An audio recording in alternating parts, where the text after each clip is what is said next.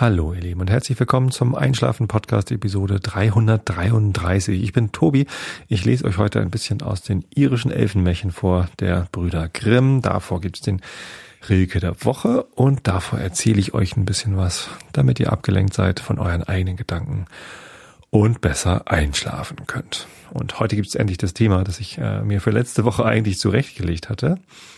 Äh, am Ende ist es aber doch ganz gut, dass ich äh, das vergessen habe, denn es ist äh, noch wieder was dazugekommen zu dem Thema, so dass ich jetzt äh, noch viel umfassender davon berichten kann.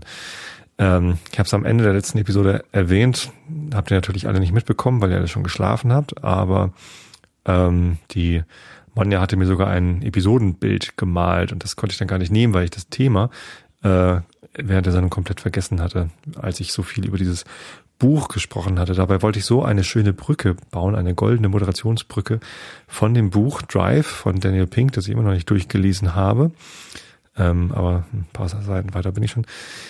Ähm, zu dem äh, Thema, das ich eigentlich besprechen wollte, nämlich Fahrradfahren. Ähm, ich hatte es ja schon mal erwähnt, dass ich ähm, ein neues Fahrrad habe. Seit Dezember habe ich ein neues altes Fahrrad.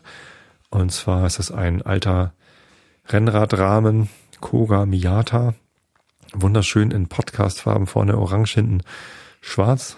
Ähm, den mir äh, ein namens, äh, Mann namens Lou hat den, hat den äh, frisch gemacht. Er macht das äh, beruflich in der Nähe von Köln. Findet ihr auf Facebook Lucy Kletter. Ähm, nimmt alte Rennradrahmen und macht die frisch mit neuem Antrieb und neuem Lenker und eine Schaltung, wo man nicht dann unten am Rahmen schalten muss, so wie man das äh, von, von alten Rennrädern kennt, sondern ne, oben am Lenker, so wie man das von modernen Rädern gewohnt ist. Und das habe ich mir gekauft, weil ich ja jetzt äh, neuen Arbeitsplatz habe. Ich arbeite nicht mehr mitten in der Stadt in Hamburg, sondern am Hafen und äh, direkt vor der Tür sozusagen, direkt nebenan ist der Fähranleger der Fähre 62 äh, eine Hafenfähre, die zum öffentlichen Nahverkehr gehört in Hamburg und die ich also auch mit meiner Profikarte, die ich da habe, ähm, kostenlos, nee, was heißt kostenlos? Ich, ich habe halt eh eine Monatskarte, mit der ich halt äh, auch die, die Fahrt zur Arbeit mache, so dass ich halt auch in Hamburg die Öffis alle benutzen kann. Äh, und dazu gehören eben auch diese Hafenfähren und die fährt bis Finkenwerder. Und da war halt dann schnell die Idee geboren, warum fährst du nicht dann von zu Hause, nicht irgendwie mit dem Fahrrad zum Bahnhof und dann mit der Bahn in die Stadt, sondern äh, mit dem Fahrrad nach Finkenwerder und dann mit der Fähre in die Stadt. Finkenwerder ist ein, ist, glaube ich, ein Ortsteil. Ist das ein eigener Ort? Nee, es gehört zu Hamburg. Weiß es gar nicht. War bestimmt früher mal eigenständig. Ich glaube, das gehört jetzt zu Hamburg. Ähm, ja klar, ähm, Airbus ist da. Also die, die großen Airbus-Fertigungshallen ist auch einer der größten Hamburger Arbeitgeber, glaube ich, irgendwie. Weiß ich gar nicht, wie viele tausend Angestellte die haben, aber es ist halt sehr, sehr großes Gelände. Ähm, in einem alten äh, Hamburger Ort. Also da, wenn man in Finkenwerder drin ist, dann sieht man halt ähm, so alte Backstein-Reihenhäuser oder kleine Einzelhäuschen ähm, es ist alles eher so, ja, altbacken sozusagen. Äh, Backstein, Altbackstein. Ähm, und dann, wenn man rauskommt aus Finkenwerder, ist halt dieses riesige ähm, Airbus-Gelände. Naja, und die Idee, also nach Finkenwerder mit dem Fahrrad zu fahren, von hier aus, das sind so 33 Kilometer, die hatte ich halt schon länger. Und ähm, mit diesem neuen Fahrrad wollte ich das machen. Weil mit dem alten Fahrrad war ich beim Fahrradladen und die haben gesagt, nee, das kostet dich locker irgendwie 400 Euro, das Fahrrad wieder frisch zu machen. Und dann brauchst du eigentlich noch eine neue Gabel, weil die Federgabel, die da jetzt seit 15 Jahren dran ist, die ist halt durch, die, ähm, die federt nicht mehr, sondern die, die schlackert da drin nur noch rum. Ja, ähm, habe ich mich dagegen entschieden, 400 Euro in das alte Fahrrad zu investieren und habe für 600 Euro ein neues Rad gekauft. Beziehungsweise, ja gut, das ist auch schon gebraucht, aber das ist halt wie neu sozusagen. Das, das hält bestimmt länger, als wenn ich die 400 Euro in das alte Rad gesteckt hätte. Und es ist eben halt auch ein schnelleres Rad. Ich fand das immer komisch, wenn Holgi im Realitätsvergleich von schnellen Fahrrädern und langsameren Fahrrädern gesprochen hat. habe das immer nicht so richtig verstanden, weil wie schnell das Fahrrad fährt, das hängt doch vom Fahrer ab, wie schnell man tritt. Ähm, aber entscheidend ist natürlich, wie viel Kraft man aufwenden muss, um das Fahrrad auf eine bestimmte Geschwindigkeit zu bringen oder auf einer Geschwindigkeit zu halten. Äh, das macht ein Fahrrad dann schnell. Ne? Wenn man mit, mit wenig Kraft schneller fahren kann, dann ist es halt insgesamt ein schnelleres Fahren. Und dieses, äh, dieses Rennrad, was ich da hab, äh, es hat halt keinen Rennradlenker, sondern einen, einen Tourenlenker, äh, weil ich damit eben, ich weiß nicht, ich dachte, ich komme damit besser zurecht. Mittlerweile glaube ich, Rennradlenker wäre vielleicht auch nicht schlecht gewesen. Ähm, aber naja, ist ja vielleicht nicht das letzte Fahrrad, das ich mir kaufe. Und ja, das habe ich jetzt die ersten Male gemacht. Ähm, vor was haben wir denn heute eigentlich? Heute ist Dienstag vor drei Wochen. Genau, vor, vor drei Wochen bin ich das erste Mal mit dem Fahrrad zur Arbeit gefahren. Habe ich mich morgens dann in Bötersheim mit Christian getroffen, einem äh, ja, alten Freund, kann ich glatt sagen. Den kenne ich aus Studienzeiten noch. Da haben wir uns kennengelernt und dann äh, irgendwie so lose Kontakt gehalten. Er hat dann eine Zeit in Neuseeland verbracht. Oder Australien? Nee, Neuseeland. Und ähm, ist dann zurückgekommen, suchte einen Job und ich habe ihn dann zu Cormedia gelotst, zu meinem alten Arbeitgeber, als ich dann dort aber gerade gegangen bin. Dann haben wir uns so kurz verpasst, sonst hätten wir da zusammen gearbeitet. Deswegen kann ich gar nicht sagen, Ex-Kollege. Aber ähm, ja, wie auch immer. Er ist da immer noch jetzt, seit, seit ich da weg bin. Ähm, und ich habe ihn dann, und er wohnt jetzt auch hier draußen in, in Tosted. Und mit dem habe ich da irgendwie drüber gesprochen, aus irgendeinem Grund. Und dann sagte er, ja, das habe ich letztes Jahr schon gemacht und wir können gern zusammenfahren. Also haben uns in Bötersheim getroffen, hier im äh, Nachbarort. Das liegt quasi auf unserer beider Strecke. Ähm, das ist fünf Minuten von hier und sind dann gemeinsam dahin geradelt. Und das war echt schön. Also es war mehr so ein, so ein sportlicher Ausflug als wirklich Sport, aber ich hatte mich trotzdem irgendwie sportlich angezogen. Es war sehr kalt, minus ein Grad, als ich losgefahren bin. Äh, ich habe ein bisschen gefroren durchaus auf dem Fahrrad. Ähm, aber, aber war toll. Und der Tag über, den, den habe ich auch gar nicht so großartig Erschöpfung gemerkt, aber als wir dann abends zurückgefahren sind, da hat es mich dann erwischt. Und ich glaube, das hatte ich auch schon erzählt von dieser ersten Tour. Was ich dann aber ganz äh, bemerkenswert fand, Prost, äh, nee, gilt glaube ich nur bei Holgi Podcast, ne? Ähm, das war jetzt ein Insider beim Realitätsabgleich, wenn der Holger Klein sagt halt ständig bemerkenswert. Sagt er sehr oft das Wort und äh, irgendwer hat ihm da mal äh, gesteckt, dass das mittlerweile ein Trinkspiel ist, das wenn einer der Hörer das hört, äh, dann muss er bei jedem bemerkenswert, trinkt er einen Schnaps. Ob er das wirklich tut, weiß ich gar nicht. Aber seitdem sage ich, denke ich immer Prost, wenn ich das Wort bemerkenswert sage oder denke oder höre. Ähm, sollte ich mir hier im Einschlafen-Podcast vielleicht abgewöhnen. Das gehört in den anderen Podcast. Ja, äh, bemerkenswert war ähm, die Zeit danach. Genau, an, an dem Abend habe ich ja noch Podcast aufgenommen. Ähm, da habe ich das, glaube ich, erzählt, wie erschöpft ich da war auf der, auf der Rückreise.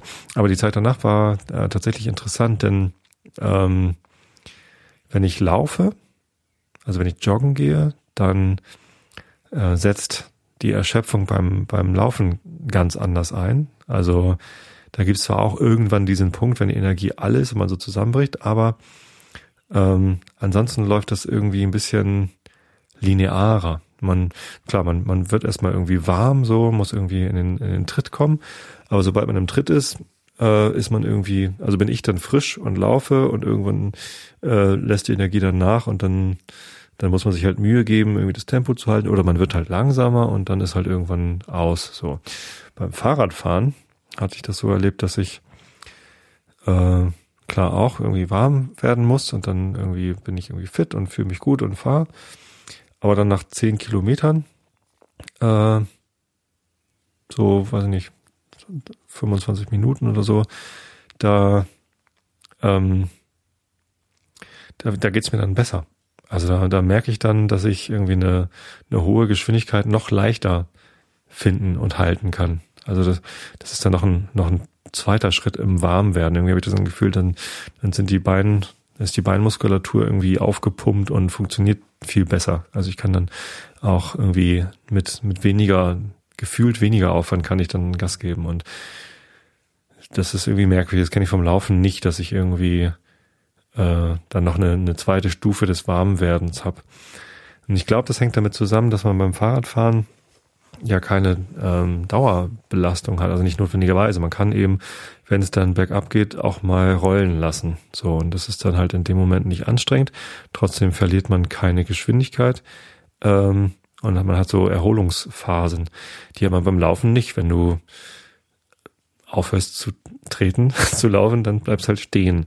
Und das ist dann eine, eine echte Pause. Die kann man natürlich machen, aber ähm, beim Fahrradfahren fühlt sich das halt nicht an wie eine Pause, sondern man kommt ja trotzdem vorwärts. Man wird ja nicht mal notwendigerweise langsamer. Und das ist irgendwie ähm, sehr, sehr anders. Und jetzt ist mir das gleiche passiert wie im Holger Klein. Der hat vergessen, auf Aufnahme zu drücken. Ich auch. Aber dann muss ich halt einfach das nehmen, was mir der Nicecast ins Archiv schreibt oder aus dem Xenem-Archiv das nehmen. Ärgerlich. Ähm, so ist das im Leben. Manchmal vergisst man auf Aufnahme zu drücken. Na, also ähm, wie gesagt, darauf führe ich das zurück, dass es irgendwie die, die Belastung ist äh, eine ganz andere und ähm, ja, das ist irgendwie, das, fühlt sich komisch an, dass man irgendwie nach einer halben Stunde dann auf einmal merkt, dass man irgendwie mehr Energie hat oder oder besser äh, leisten kann als am Anfang, als man dachte, jetzt ist man warm. Oder brauche ich einfach eine halbe Stunde, um wirklich warm zu werden? Ich weiß es nicht.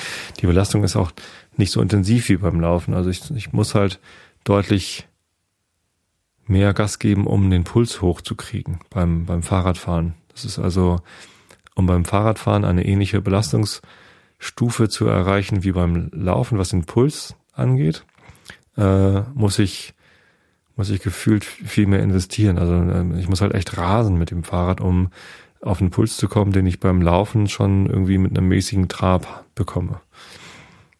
Ja, ganz komisch. Also schon beim Laufen ist es unterschiedlich und dann in der Erholungsphase oder danach, in den Tagen danach, ist es auch sehr unterschiedlich. Und das habe ich halt beim letzten Mal noch nicht erzählt, denn ähm, beim Laufen, wenn ich da irgendwie eine, eine intensive Einheit hinter mir habe, dann merke ich das durchaus am nächsten Tag, dass ich irgendwie Muskelkater habe oder so und äh, dann geht's aber wieder weg und dann ist irgendwie gut.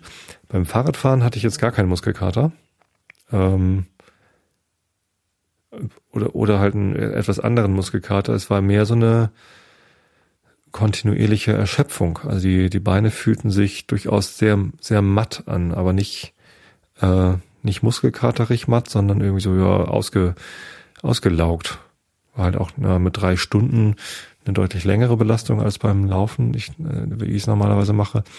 Ähm, aber es war irgendwie, das fühlte sich ganz anders erschöpft an als nach dem, nach dem Lauf. Das war sehr, sehr merkwürdig. Ich bin dann letzte Woche äh, nochmal mit dem Fahrrad zur Arbeit gefahren äh, und da hatte sich so ergeben, dass ich am Montag hingefahren bin, wieder mit Christian und wir haben dann in Schwiedersdorf sogar noch eine Kollegin eingesammelt, die ist dann auch mitgefahren. Äh, das liegt so ungefähr auf der Hälfte der Strecke von hier nach Finkenwerder und ähm, das ist dann natürlich noch netter, wenn man zu dritt fährt und dann irgendwie noch mehr klönen kann und ähm, ja, ich hatte die, das ist tatsächlich eine Ex-Kollegin von mir und die habe ich auch sehr lange nicht gesehen. Das war halt ganz schön, sich mal wieder zu sehen und ja, äh, da klönt man dann mehr und, und gibt nicht ganz so viel Gas und da habe ich dann halt auch hinterher in meinem Runtastic äh, gesehen, dass ich da ähm, ja, also deutlich ähm, äh, mit meinem Puls äh, und unterhalb von von Trainingsniveau war. Also irgendwie hatte ich einen Durchschnittspuls von 100 oder so. Ähm, und das war ja sehr sehr leichte Belastung. Ähm, entsprechend ging es mir halt auch sehr gut den den Tag über. Und abends bin ich dann nicht zurückgefahren, sondern abends war dann Bandprobe. Da bin ich dann mit dem Fahrrad nur nach Wilhelmsburg gefahren. Das sind von, von der Arbeit so acht Kilometer ähm, wobei ein, ein, Teil der Strecke dann auch noch äh, Fähre ist, also vielleicht fünf Kilometer gefahren ähm, oder, oder sechs, keine Ahnung. Ähm, hab dann da Bandprobe gehabt, hab dann dort gepennt, weil nach der Bandprobe penne ich ja immer bei unserem Sänger, weil sich das dann nicht lohnt, für die Nacht nach Hause zu fahren, äh, weil ich viel zu spät zu Hause wäre und nur ganz kurz schlafen könnte, um dann wieder in die Stadt reinzufahren. Also ähm, das ist eine, eine sehr nette, sehr nettes Arrangement, dass ich dann nach der Bandprobe dort pennen darf, sowohl von, vom, vom Sänger aus und seiner Frau, die mich dann einmal die Woche dort beherbergen und äh, als auch von meiner Frau natürlich, die mir dann einmal die Woche Ausgang gewährt. Ähm, und ich sie dann hier mit den Kindern allein lasse. Ja, da bin ich halt Dienstag früh äh, mit dem Fahrrad von Wilhelmsburg aus äh, wieder zur Arbeit gefahren. Hab dann mal nicht die Fähre genommen, sondern bin durch den alten Elbtunnel. Auch sehr schön, liegt halt einfach auf dem Weg. Andere Leute machen da so touristische Besichtigungen äh, und für mich ist es halt Arbeitsweg. Nicht nur für mich allein, sondern da ist tatsächlich morgens ziemlich viel Pendlerbetrieb, auch auf der Fähre übrigens. Eine, eine reine Pendlerfähre was mich irritiert, weil das eine, eine sehr schöne Strecke ist und mal was anderes. Die meisten Touristen, die in Hamburg mal Fähre fahren wollen, die setzen sich auf die 62er und fahren nach Obergönne oder, oder nach Finkenwerder ganz raus und dann wieder zurück. Äh, bei schönem Wetter ist das auch schön, da fährt man halt so über die Elbe, sieht was vom Hafen. Äh, aber man sieht noch mehr vom Hafen, wenn man die 72er Fähre nimmt. Die 73er Fähre, die ist, die ist halt noch ein bisschen, die gibt's noch nicht so lange, die gibt's erst zwei Jahre oder so und fährt halt äh, weiter vorne an der Brücke ab. Das ist, hat sich, glaube ich, noch nicht so rumgesprochen, dass es auch lohnenswert ist und die fährt auch nicht so regelmäßig. Die 62er fährt halt alle Viertelstunde, äh, die 73er deutlich seltener. Nur einmal die Stunde oder alle 50 Minuten dann auch noch oder so. Das verschiebt sich dann immer so ein bisschen. Ist vielleicht nicht ganz so attraktiv für, für Touristen von der Zeit her. Aber die Strecke ist schön. Also fährt man halt da durch den Seitenarm unter der Argentinienrücke durch äh, bis zur Ernst-August-Schleuse und da kann man auch kurz aussteigen und sich da ein bisschen umgucken. Ist auch ganz interessant eigentlich. Ehemaliges Gebiet vom Freihafen. Und da wurde erst dann, nachdem der Freihafen abgeschafft worden ist vor zwei Jahren, der, der Zaun abgebaut. Erst dadurch macht es natürlich überhaupt Sinn, da einen, einen Hafen, äh, Fährenanleger hinzubauen. Ähm, aber da gibt's dann so Infotafeln, wo dann der Zaun war. Ein Stück vom Zaun steht da auch noch so ein bisschen wie der Rest der Berliner Mauer, nur halt im anderen historischen Hintergrund. Ähm, ja, und die, die Schleuse und so. Naja. Ähm, und ja, lange Rede, kurzer Sinn. Ich bin dann erst am Dienstagabend mit dem Fahrrad zurückgefahren. Und da hatte ich dann keine Begleitung, weil die anderen natürlich dann am Montag schon wieder zurückgefahren sind mit ihren Rädern und das macht man halt auch nicht jeden Tag, so eine, so eine, so eine Strecke. Es gibt Leute, die machen das jeden Tag, aber wir eben nicht. Und ähm, da bin ich dann das erste Mal allein diese Strecke gefahren, von Finkenwerder zurück. Und allein fahre ich dann natürlich ein bisschen schneller. Da habe ich dann irgendwie kein Gespräch am Laufen. Das heißt, ich habe mehr Puste zum Fahren, äh, muss auch keine Rücksicht nehmen auf ein anderes Fahrrad und kann einfach mein Tempo fahren. Ähm, und habe dann einfach mal Lust gehabt auszuprobieren, okay, wie schnell komme ich denn jetzt nach Hause? Und bin dann schon in Finkenwerder ein bisschen zügiger losgefahren, habe dann auch gemerkt, so, ui, wenn das jetzt aber zu anstrengend war und die Energie gleich leer ist, wir sind Puls 150 gefahren am Anfang, ähm, dann kann das auch übel enden, wenn dann irgendwie, keine Ahnung, Neuwurmsdorf geht nichts mehr. Was muss ich dann machen? Naja, ähm, habe das dann so einigermaßen gut dosiert bekommen, hat äh, richtig viel Spaß gemacht. Ähm, war ganz überrascht, dass das dann auch Spaß bringt. Ich dachte eigentlich, mit Gesellschaft ist es noch netter und ist es auch, aber auch alleine fahren bringt Spaß, kann man durchaus mal machen. Ähm, und mache ich auch nächste Woche wieder. Nächste Woche fahre ich äh, Donnerstag mit dem Fahrrad hin und Freitag zurück, weil dann da wieder Probe, äh, Bandprobe ist. Ähm, und ähm, das ist cool, weil das ist dann richtig Sport. Da war ich dann richtig K.O. auch wieder, als ich zu Hause war, hatte allerdings nicht diesen Einbruch, äh, der wäre vielleicht dann erst 20 Minuten später gekommen, denn als ich diesen Einbruch hatte, war ich ja eine Stunde 40 unterwegs. Jetzt war ich allerdings schon nach einer Stunde 20 zurück, also 20 Minuten schneller.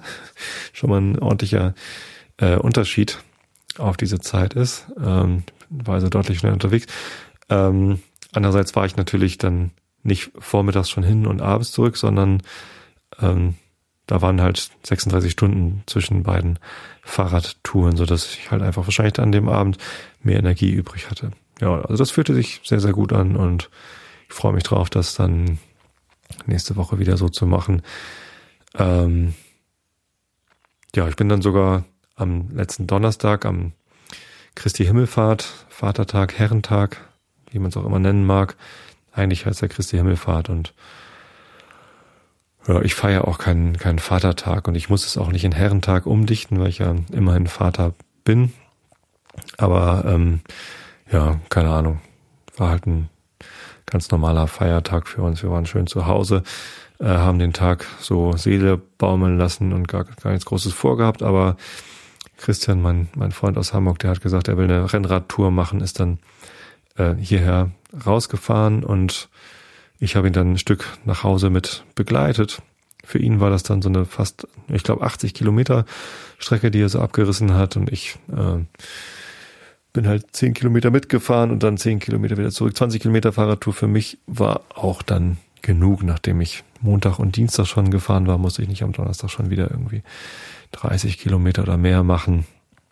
Ähm, ich bin ja kein Rennradsportler eigentlich. Und tatsächlich glaube ich nicht, dass das mein Sport ist. Das ist irgendwie nicht so richtig mein Ding, da jetzt am, an, einem Wochenendtag oder Feiertag jetzt mehrere Stunden mich aufs Rennrad zu setzen und einfach so durch die Landschaft zu düsen. Nicht, dass es mir nicht gefällt. Das ist schon schön, so durch die Natur zu fahren und in der Gruppe auch auch nett so und allein auch nett, wenn man so seine Gedanken schweifen lassen kann, aber man kann, ich kann sie nicht so gut schweifen lassen wie beim Laufen, habe ich bisher so gemerkt. Vielleicht ändert sich das ja noch, aber ich muss mich halt sehr aufs Fahren konzentrieren, auf den Weg, äh, die Straße, auf den Verkehr und so. Das ist was anderes, wenn ich irgendwie durch den Wald laufe. Da weiß ich genau, wo ich längs laufe, da ist kein Verkehr, also sehr geringfügig und wenn, dann merke ich es halt rechtzeitig, bin eh am Rand und so. Das ist halt, da keine, kein Faktor auf dem Fahrrad, wenn ich nach Finkenwerder fahre, aber durchaus.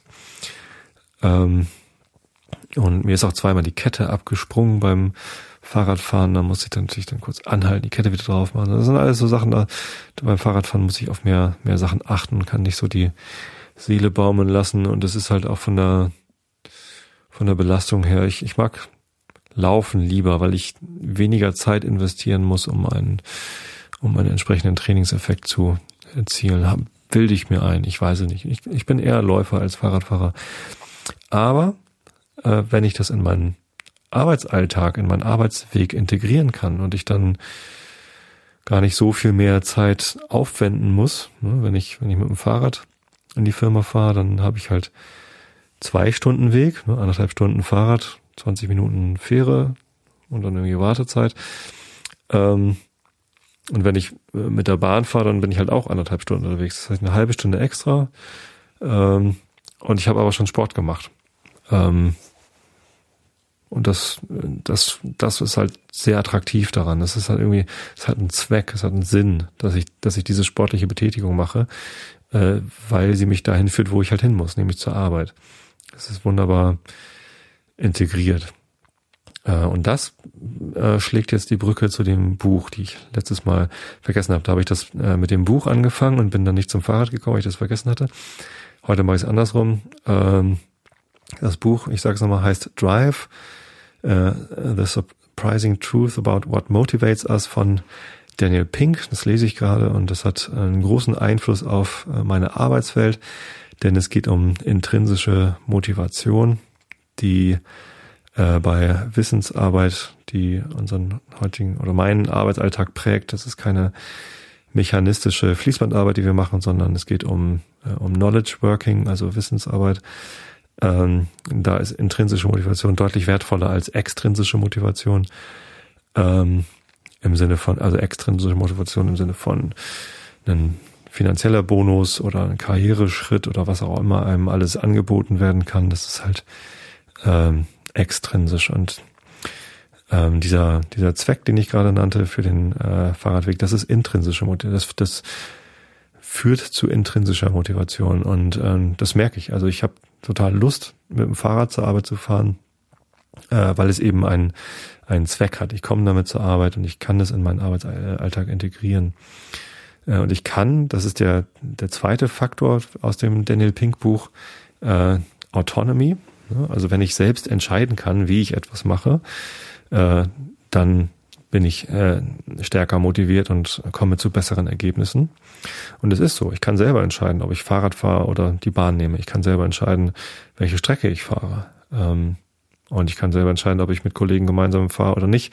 Ähm, ich bin da äh, in im gewissen Rahmen bin ich da durchaus autonom und kann das selbst gestalten. Ich kann die Geschwindigkeit bestimmen. Ich ähm, bin deutlich autonomer sogar, als wenn ich mit der Bahn fahre, denn die Fähre fährt alle Viertelstunde, die Bahn fährt nur einmal die Stunde. Das heißt, ich gewinne da Autonomie sogar.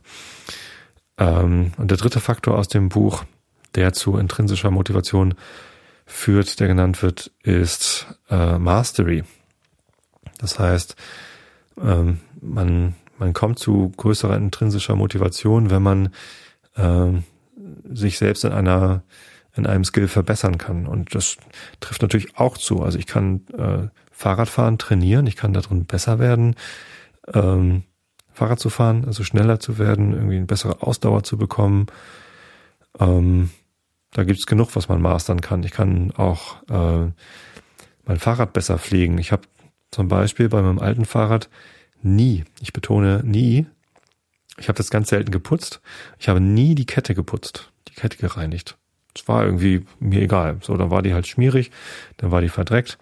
Das Ding fuhr ja trotzdem. So, und tatsächlich ähm, hatte ich da relativ wenig Verschleiß. Ich habe in den ganzen 15 Jahren, glaube ich, irgendwie ein, zweimal die Kette gewechselt. Ähm, die hat recht gut immer gehalten. Das weiß ich nicht. Das war, war so kein Problem. Ähm, auch für die Ritzel nicht. Also auch den, den ganzen Antrieb. Hinten die Kassette mit den Ritzeln und vorne ähm, das Zahnrad. Ich weiß gar nicht, wie der Fachbegriff dafür ist. Ähm, das das habe ich ganz, ganz selten gewechselt, obwohl ich da nie irgendwie großartig gereinigt habe. Und jetzt habe ich da aber Lust dazu, weil irgendwie, ja, die, die Kette ist doch relativ schnell sehr schmierig geworden und ähm, ich habe mich da irgendwie schon mal ordentlich eingesaut und Christian, mein äh, ja, Bandkollege, ähm, der passionierte Rennradfahrer ist, der monierte das dann auch gleich auf unserer Christi Himmelfahrt Fahrt, dass ja meine Kette so schmierig ist. Guck mal deine Schienbeine an, wie du dich eingesaut hast. Geht ja gar nicht. Na gut, ich also Kette reinigen. Und das ist auch Mastery. Einerseits Autonomy, ich kann selber entscheiden, ob ich die reinige oder nicht.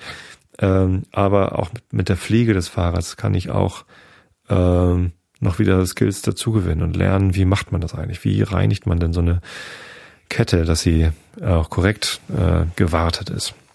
Zen oder die Kunst, ein Fahrrad zu warten, in diesem Fall. Auch ein sehr schönes Buch, das ich empfehlen kann. Tja, äh, und insofern kann ich diese ähm, Prinzipien, die ich da aus dem Buch äh, für mich gefunden habe, auch sehr gut anwenden auf sowas wie mit dem Fahrrad zur Arbeit fahren. Tja, das war eigentlich so die Geschichte, ähm, die ich dazu erzählen wollte. Ich guck mal eben in den Live-Chat rein. Wie ihr wisst, wird die Sendung auch immer live gesendet. Ähm, vorn ein größeres Rad montieren, dann fährst du mal bergauf, sagt der Mo. Sehr schön. Ähm, die Dani sagt, sie hat, äh, war die Frage, was habt ihr für Fahrräder? Sie hat eins mit einem Platten. Kann man flicken.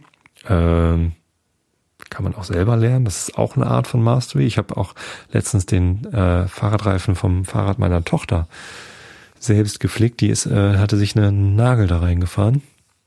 Ähm, oder so eine Reißzweck oder so, so eine große. Ähm, ja, hat dann Platten gehabt und kann man natürlich reparieren lassen, aber wir hatten sogar noch Flickzeug und ich habe zwar seit, weiß ich nicht, also bei meinem alten Fahrrad, da habe ich nie einen Platten gehabt, weil da irgendwie, weiß ich nicht, sehr gute Bereifung drauf war und ich einfach vielleicht auch Glück gehabt habe. So, das, das war nie ein Problem. Das war als Kind zuletzt. Ich habe als Kind zuletzt einen Fahrradreifen geflickt und tatsächlich, ich konnte es noch. Es war zwar ein bisschen schwierig, der Kleber da wollte irgendwie nicht so richtig halten. Ähm, aber letztendlich, äh, jetzt hat das wieder geklappt. Und das macht glücklich, wenn sowas funktioniert. Also ich finde das toll, wenn man sowas selber kann. Ja. Ähm. Ja, genau. So, so viel zum Live-Chat. Kommt ruhig dazu, ist eine nette Truppe, die Live-Hörer hier. Ähm, es kann einem passieren, dass man dann auch zum Show-Note-Schreiber wird. Aber das ist ja nichts Schlimmes. So. Ähm, ach so, nee, jetzt schlage ich hier schon die Elfenmärchen aus. Kommt ja erstmal der Rilke der Woche.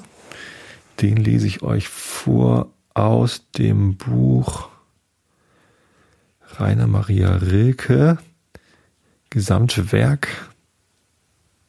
Da sind zwar die 88 Gedichte mit drin, ähm, die ich dann vielleicht, wenn ich sie identifiziere, überspringen muss, aber nun sei es so, sämtliche Gedichte in einem Band heißt das Buch. Ähm, und wir sind bei Weiße Seelen mit den Silberschwingen. Weiße Seelen mit den Silberschwingen, Kinderseelen, die noch niemals sangen, die nur leis in immer weitern Ringen zu dem Leben ziehen, vor dem sie bangen. Werdet ihr nicht euren Traum enttäuschen, wenn die Stimmen draußen euch erwachen und ihr könnt aus tausend Taggeräuschen nicht mehr lösen, euer Liederlachen? Ah. Das nächste Gedicht heißt Ich bin zu Hause. Weiße Seelen mit den Silberschwingen. Nun, ich habe überlegt, ob ich statt des Reges der Woche oder statt der äh, irischen Elfenmärchen euch heute ein bisschen etwas über äh, antike Geschichte vorlese, denn es ist ja die Episode 333 und bei der Zahl denkt man nicht nur an Schnaps, weil es eine Schnapszahl ist, sondern an 333 bei Issos Keilerei. Es geht irgendwie nicht raus aus meinem Kopf. Sobald ich irgendwie die Zahl 333 sehe oder lese, ähm, da muss ich an diesen alten Merksatz denken aus dem Geschichtsunterricht. Ähm, ich musste aber tatsächlich, also ich, ich kann mir den Merksatz merken, aber ich weiß halt nicht, was da für eine Keilerei war. Also das äh, hatte ich längst wieder vergessen. Ähm, Habe ich nachgeguckt. Wenn man nach 333 ist aus Keilerei äh, sucht, dann landet man tatsächlich bei der Wikipedia-Seite auch, denn der Merksatz steht da mit drauf. Es ist die Schlacht bei Issos zwischen Alexander dem Großen und seinen Makedoniern, also den Griechen, gegen die Perser mit ihrem Großkönig Dareios. Irgendwie so, habe ich auch schon wieder vergessen. Aber ähm, der Alexander hat da einen fulminanten Sieg errungen und der persische Großkönig musste flüchten. So war das, lese ich euch jetzt aber nicht vor, sondern ich lese euch irische Elfenmärchen vor, die die Brüder Grimm damals zusammengetragen haben und wir sind immer noch in dem Einführungsteil, in der gar keine Märchen stehen, sondern in der sie ihre literarische Analyse zusammengefassen über ähm, über diese Elfenmärchen. So, und erst, erst auf Seite 104, übrigens, sehe ich gerade zufällig, kommt das erste Elfenmärchen, das heißt das stille Volk. Aber bis dahin müsst ihr noch ein bisschen mit diesen Analysen Vorlieb nehmen. Augen zu und wir sind auf Seite 71. Irische Elfenmärchen. Brüder Grimm, Seite 71. Augen zu und zugehört. Abschnitt 10. Geheime Kräfte und Kunstfertigkeiten. Erstens, schon aus dem Besitz der Nebelkappe ergibt sich, dass die Elfen nach Gefallen verschwinden und sich unsichtbar machen können. Dieser Glaube herrscht überall. Wir wollen daher bloß einige Zeugnisse aus älterer Zeit anführen. Elberich machte sich dem Otnet, obgleich von keiner Tarnkappe in diesem Gedicht die Rede ist, vielleicht weil er eine Krone trägt, unsichtbar, wie er will. Und Otnitz selbst hat ihn nur Kraft eines Ringes erblickt. Niemand kann ihn ergreifen. Strophe 298. Wie soll man gewähnen, dass niemand entsieht? Und doch ist er nicht als ein Schatten, sondern körperlich zugegen. Schön wird diese elfische Gegenwart beschrieben in irgendeiner Ach nee, das ist auch hier dieses Altdeutsch Nummer 404. Sie slug und rufte sich die Maget minniglich, da hub ich ihr die Hände der kleine Elberich, ihre minnigliche Hände, er in die Sinen ge gefieh, Diotota sprach so der Mutter, wir sind nicht einek hi, mich hat eines befangen. Elberich spricht ungesehen wieder, wie ein Hausgeist tut. Dieser zeigt sich überhaupt nicht gerne und endlich auf vieles Bitten von dem ganzen Körper nichts als die kleine Hand allein. Und ganz übereinstimmt wird von Goldemar erzählt, auf Latein irgendwas, das ich euch nicht vorlese.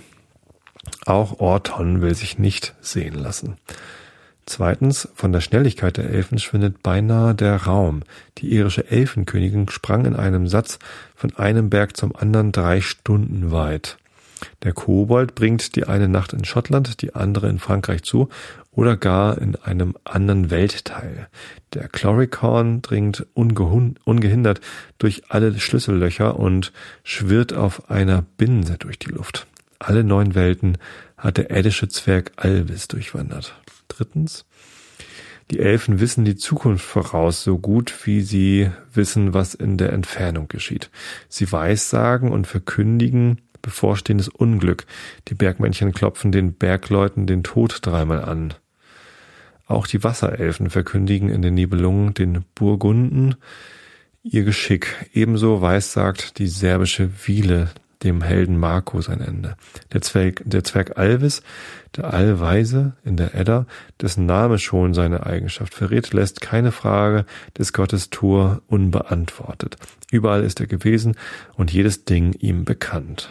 Viertens, sie können jede Gestalt annehmen. Häufig zeigen sie sich in menschlicher Größe. Die Nixen, die ans Land steigen und sich unter die Menschen mischen, gleichen den schönsten Mädchen sind auch wie Menschen gekleidet, nur dass zum Zeichen ihrer Abkunft die Säume ihrer Kleider oder ein Zipfel daran beständig nass bleiben. Der Hausgeist fliegt als weiße Feder bei dem Auszug seines Herrn neben dem Wagen her. Oder zeigt sich als Schlange. Jene Elfen auf Tipperary wusste den armen Hirten durch die furchtbarsten Gestalten zu erschrecken. Fünftens. Sie teilen übernatürliche Kenntnisse und Kräfte mit. Elberich gibt dem Otnet einen Stein mit den Worten der lehret dich alle Sprachen und damit stimmt das Versprechen, das die Elfinnen dem Jüngling tun. Wir wollen dich lehren, Runen schneiden, schreiben und lesen. Auch Ron Capituli legt den Zwergen die Eigenschaft bei, Runen zu schneiden und aufzulösen. Ein Ring, der die größte Gelehrsamkeit verleiht und den Hütchen schenkt, will nichts anderes sagen. In dem Gedicht von Dieterich und Hildebrand, Dieterich und Hildebrand, äh, gibt der Zwerg einen Ring, wobei man weder Hunger noch Durst empfindet. Ein anderen, der Reichtum zusichert, erhält der Schärfenberger bei Ottokar von Horneck. Sechstens, die Kunstfertigkeiten der Elfen übertreffen alles, was der Mensch zu leisten imstande ist. Nach der Edda vermögen sie darin mehr als die Götter selbst.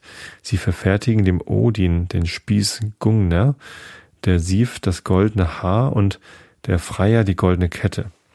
Das höchst künstliche Schiff Skidbladner, das wie ein Tuch kann zusammengelegt werden, ist ihre Arbeit und auch, und als die Götter den Wolf Fenrir binden wollten, sendeten sie eine Botschaft deshalb an die schwarzen Elfen, die dann das Band Gleipner aus wunderbaren Bestandteilen verfertigten. Altdeutsche und nordische Gedichte enthalten häufig Erzählungen von der Geschicklichkeit der Zwerge in künstlicher Schmiedearbeit. Von ihnen rühren meist die berühmten Waffen, Rüstungen und Schwerter in unterirdischen Schmieden gehämmert. Bei Zwergen kommt Wieland in die Lehre und Elberich, der doch ein König ist, hat selbst ein Schwert im, Kauk im Kaukasus geschmiedet und ein Beingewand verfertigt. Und als er geht, dem Kaiser die versprochene Rüstung zu holen, heißt es, do hub sich der Kleine wieder in den Berg, do nahm er us der Essen das herrliche Werk. Die Wilk S.